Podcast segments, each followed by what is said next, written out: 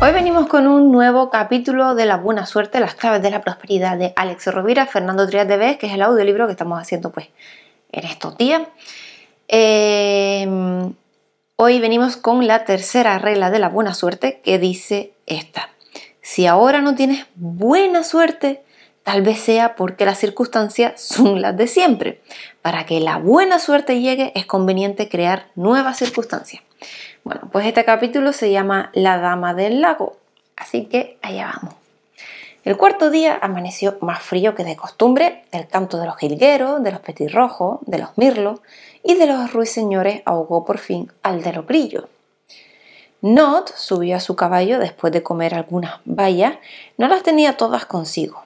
La información que le había dado el gnomo era mm, verdaderamente preocupante, o sea, palabras literales. En el bosque no pueden nacer tréboles. Es más, nunca había nacido un solo trébol en todo el bosque encantado y el gnomo sabía lo que se decía. De todas formas, quizás el gnomo le engañaba, o sea, sabía que no podía fiarse de que mm, dijera la verdad.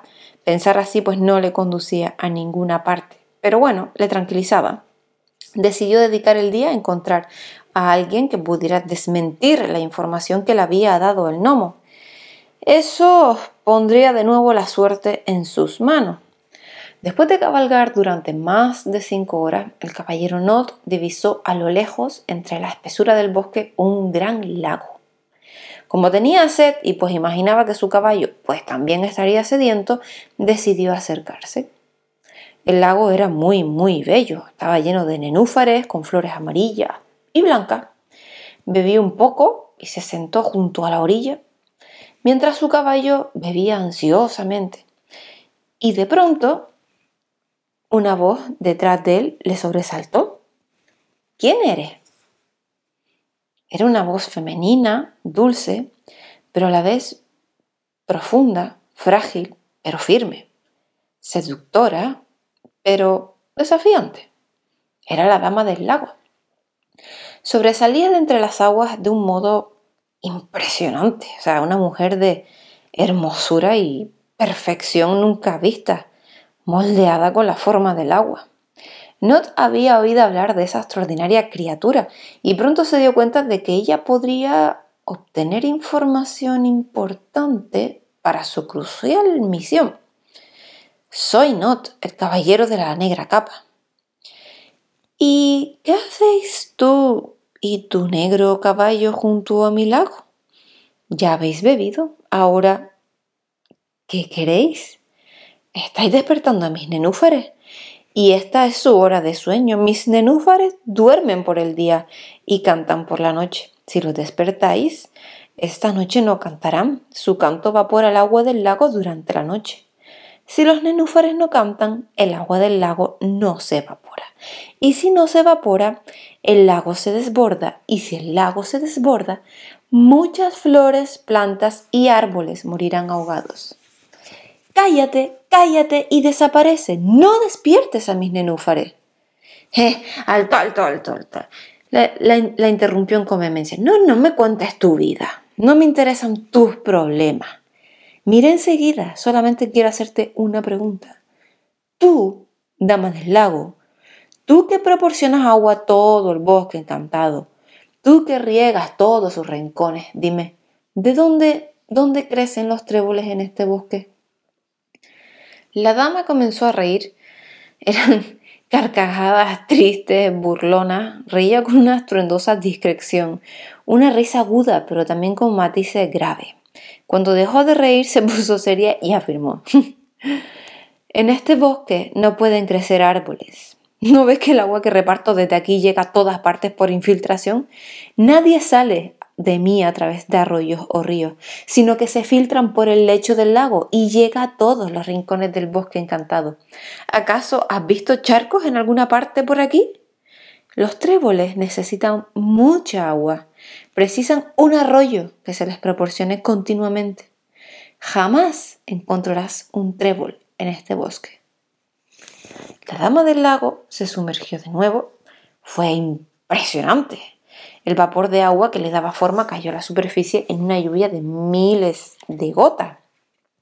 Not apenas prestaba atención al maravilloso espectáculo que acababa de ocurrir. Estaba harto de oír la misma cantinela. Muy serio y pensativo, se preguntó qué, qué es lo que estaba pasando. Empezaba a creer que tal vez él nunca le llegaría la suerte, y eso le provocaba un miedo más intenso que el que sintió el día anterior después de hablar con el gnomo.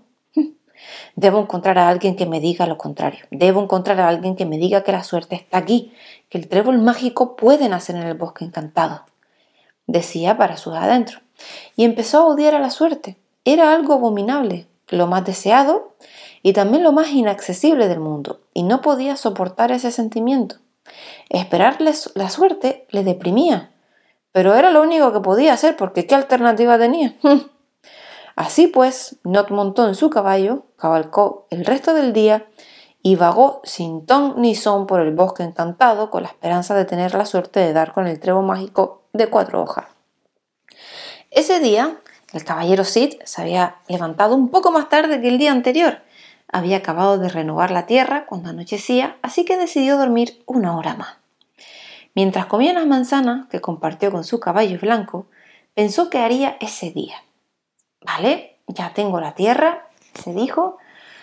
Bueno, pues ahora necesito saber cuánta agua necesita. La probabilidad de que haya escogido el lugar correcto es mínima, lo sé. Mm.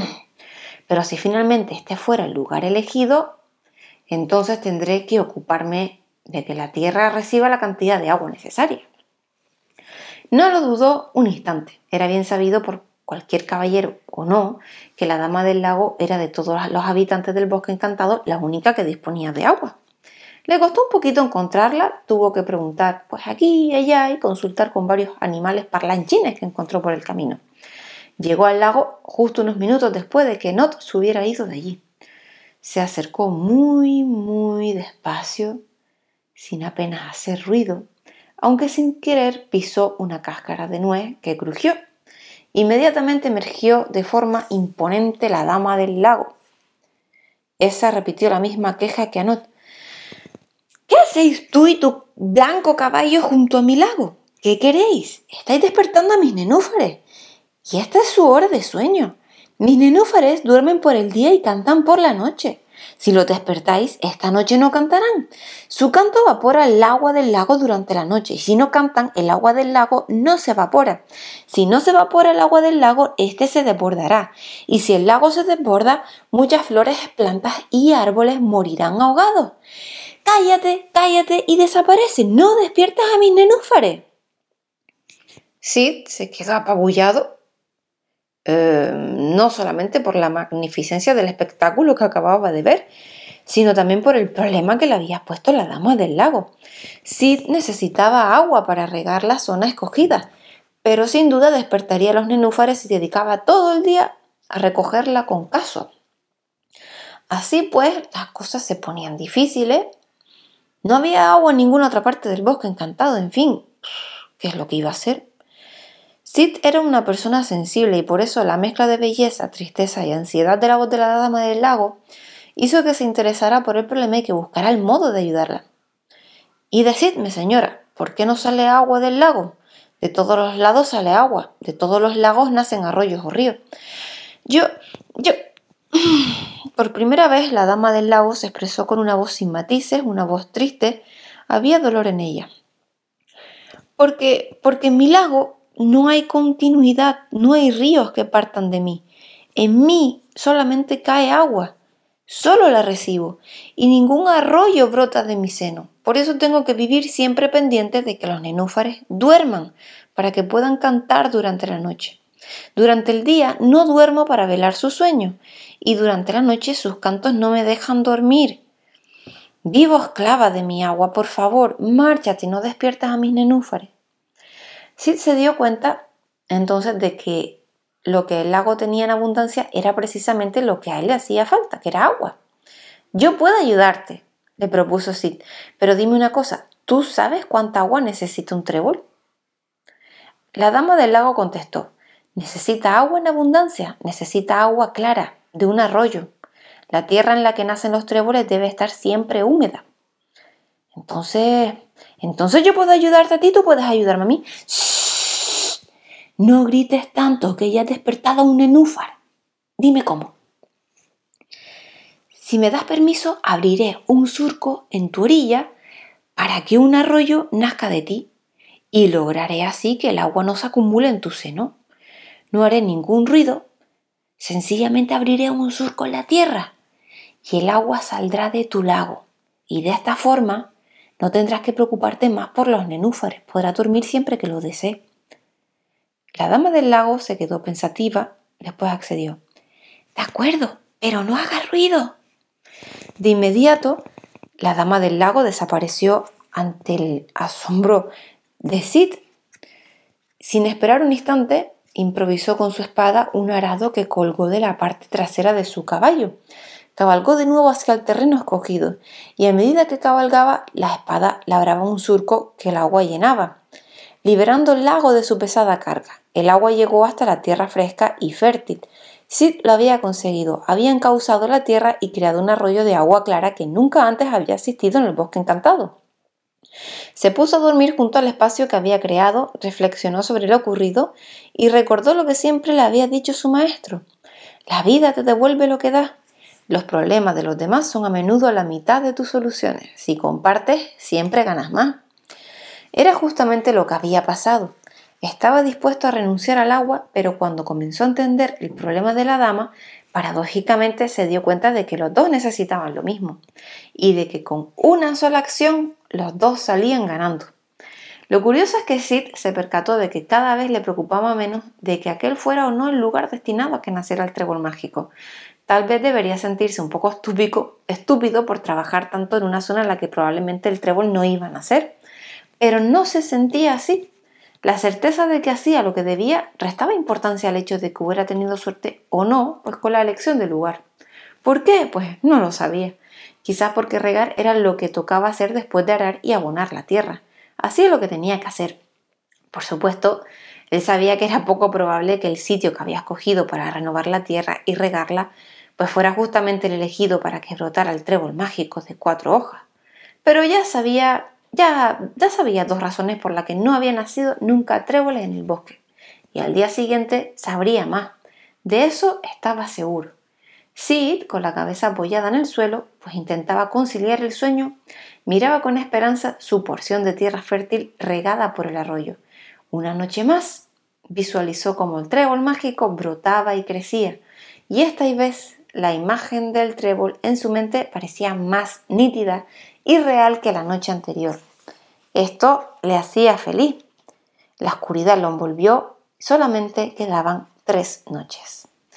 Pues hasta aquí el capítulo de hoy. Espero que les haya gustado.